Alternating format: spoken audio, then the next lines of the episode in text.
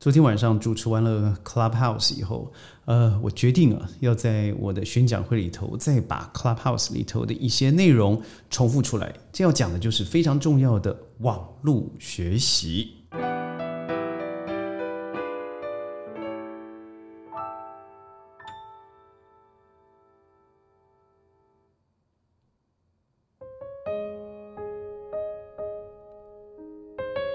欢迎各位加入今天的宣讲会。呃，昨天晚上的 Clubhouse 啊，事实上有一点这个对我们来说有点旅这个里程碑的意味。为什么呢？因为它是这么久以来我在主持 Clubhouse 的节目内容，终于有 Android 安卓版。的上限了，也就是昨天晚上，本来从我们每次的呃这个进房的人大概有二十到三十个，昨天突然爆炸到五十多个人。那当然，对于三五百个的那种大房啊，我们还是显得小巫见大巫。毕竟我一一个礼拜一次，而多半在我们的房间都是关于现在时事和教育有这个心里头有些想法，有想要学习的一些朋友。那昨天我们提到这个内容，我觉得非常重要。那就是线上学习。所谓的线上学习，并不单只是我们做一个网络上面的学习，而是被强迫的网络学习。那什么意思啊？譬如说，呃，台湾好了，这这个两个礼拜的疫情破口，而造成政府在逼不得已，真的是诧异的状况之下，突然决定了某个小学、某某个初中，乃到乃至到大学，完全的停课。那这个，我觉得这也是蛮蛮蛮有意思的啊，也就是去年的第一波、第二波到现在的第四波疫情，很多学校在国外的学校，尤其是被疫情重创的亚洲国家，早就已经呃把网络课程呢当做一个家常便饭了哦。有些人甚至还已经不太习惯回到实体课了，这是真的，我身旁就有这样的案子。但呃，现在台湾才进入了这一个状况，也就是台湾的真正的第一波。那昨天的节目里头，因为很多的老师、教授朋友们参与，我们提供了现在台湾所遇到的一个困境。但我今天不太想想讲的是老师的。呃，措手不及，或是学生在尝试去适应，而是我想当做一个从去年开始，三月十八号锁国，到了现在哦，我看的持续断开的，然后又回到学校的实体课，然后又回到线上的，我身旁将近有二十个吧，我我亲密相处的大概就有十个学员，他们的生活状态。第一，呃，昨天的题目我记得 Clubhouse 所谈的是利与弊。我个人持的，坦白说是利大于弊。虽然我相信很多的家长在现在还不太能接受，尤其是因为时间的关系，呃，先生太太必须错开来照顾孩子，甚至很多人是单亲家庭，或者是父母不在身边的，该怎么办？因为本来孩子是住校的嘛，现在连学校都去不了了。呃，我觉得在我身旁，我想举几个例子来说。第一个学生叫做 Sunny，他是一个好动，呃，喜欢谈话，呃，对人际关系的掌握有非常大的成熟度。在他的年纪来看，他今年十一岁哦。那他一开始的时候告诉我，他很担心在实体课上头看不到老师，然后他觉得他自己的学习能能力不够。同时，他从一个华语的环境转换到了英文的环境，他会不会觉得很吃瘪，没办法伸展这样？但是我在半个半年前到了现在，我看他在网络课程上面的成熟度，我觉得非常的快哦。从一开始非常害怕，他告诉我他手心会流汗，呃，而后他告诉我说他有个好处哎，就是透透过了网络以后，他发现他以前不太敢说的，现在敢说了。第一个，呃，老师会要求他说话；第二个事情，他以前不太敢的，因为还要面对眼神、人群站在上面的感觉，孤寂感。他现在觉得不用啊，因为每个人都是公平的。那他没有你优秀，我我我比较差的一种感觉。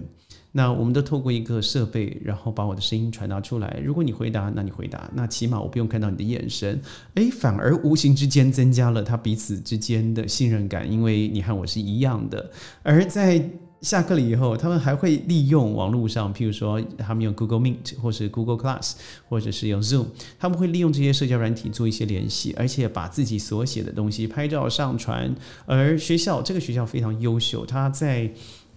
嗯马来西亚经过锁国之前就已经做了一个完整的教育档案，也就是他会有半互动，他同时有互动，而只要是呃学校的排的课程。老师绝对不会用预录的方式，只有课后老师会提供提供给你一二三四五 A B C D E，请你看完以后在上面打点。所以我看到的 Sunny 半年来他是进步的，不但是呃学习成绩，我觉得那个是我蛮讶异的，因为我没有期待说这个在网络课程上面他会更矜持、更有效的去阅读。但我觉得看到的是他在于说话的层次感，他多了。譬如说他会问候，他会开始说：“我今天要讲的内容是什么？”那我所做的研究方式又是什么？所以一二三四五，我的总结点是什么？最后还会加一个花絮，就是我经过了什么困难，什么样的帮助，什么好玩的画面，然后谢谢呃这些 creditors 这样帮助我的人。呃，我觉得是很有趣的，因为我看他的 project，这个 project 从从头用英文报告完了以后，我觉得哎呀，这半年来还没因为疫情而打败，反而这个小女生长大了。另外一个案子哦，我要说的是大学生，呃，这个大学生在我身旁是上上课下下课，就是下下课就是不在学校了，他就必须到线上了，所以他的线上线下之间呢，他一直是无缝接轨的，因为这个学校它是内地学校在马来西亚设校的唯一一所“一带一路”的大学。这个学校因为从内地出来，它经过了去年的这个武汉封城，而武汉封城之前，据我所知，我上海的国际学校的老师，他告诉我，学校在封城的前两个月，已经要求老师们开始储存录影式的线上课程。为什么要两个月呢？呃，我说不会有这个时间上面的问题吗？因为有些东西是实事的。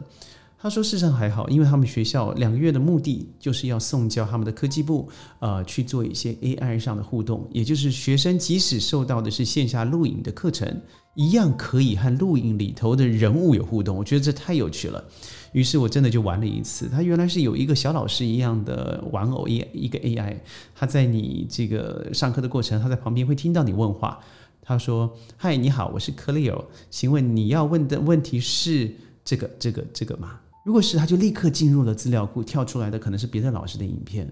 所以我觉得这也是一个我看了以后，我当初是蛮讶异的啦。就是第一个，我对 AI 的见解非常的拙劣；第二个是我没想到这么快的反应速度。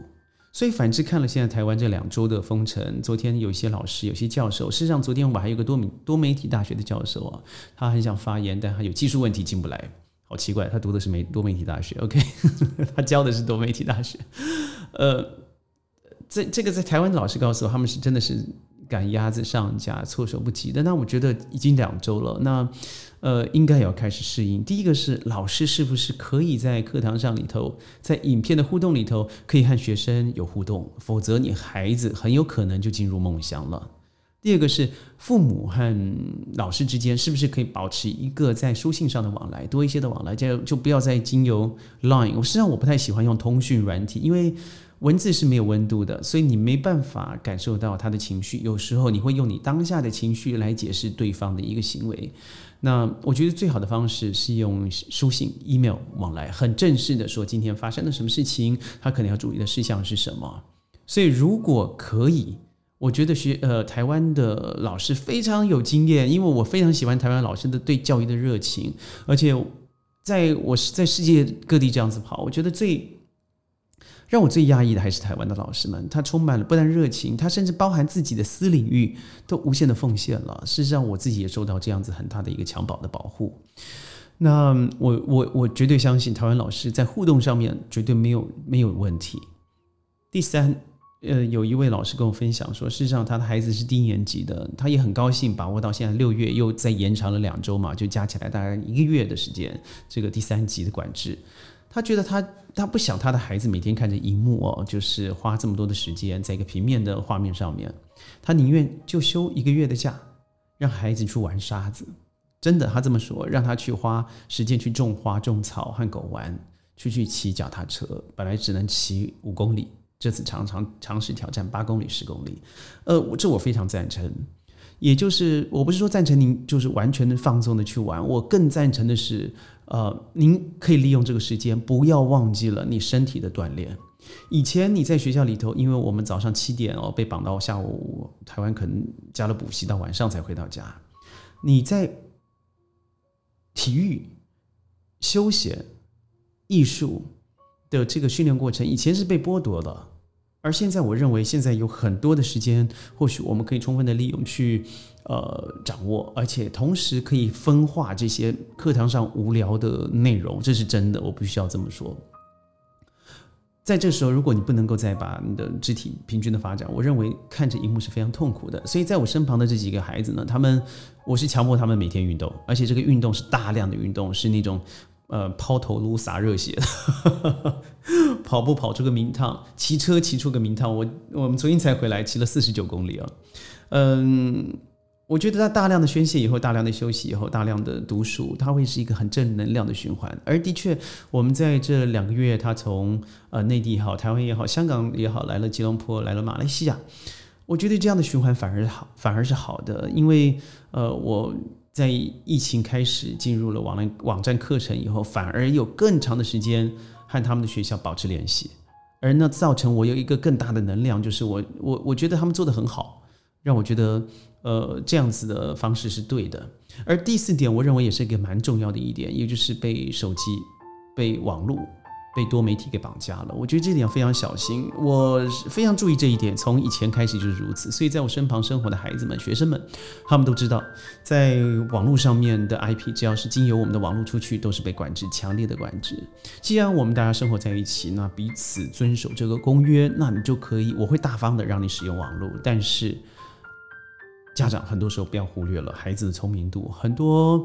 呃学员在使用网络的机制是远远超过我们的想象的，所以我认为您要给予孩子一个合理的管管制，同时你可以和孩子签一个合约，就是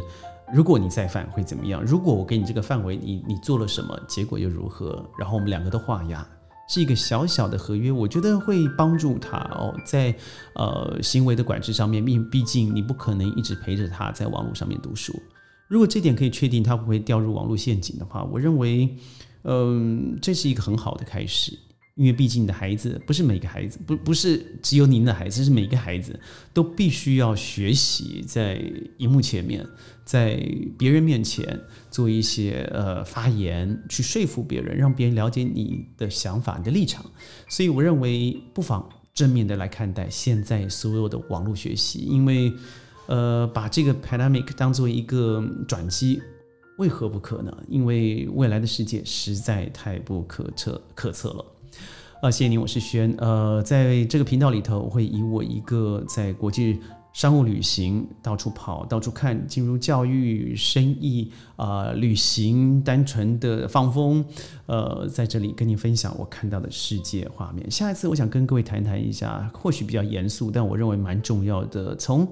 以八问题来看一下中美之争，而看看我们现在的世界大事。我是轩，下次我们的宣讲会再见喽，拜拜。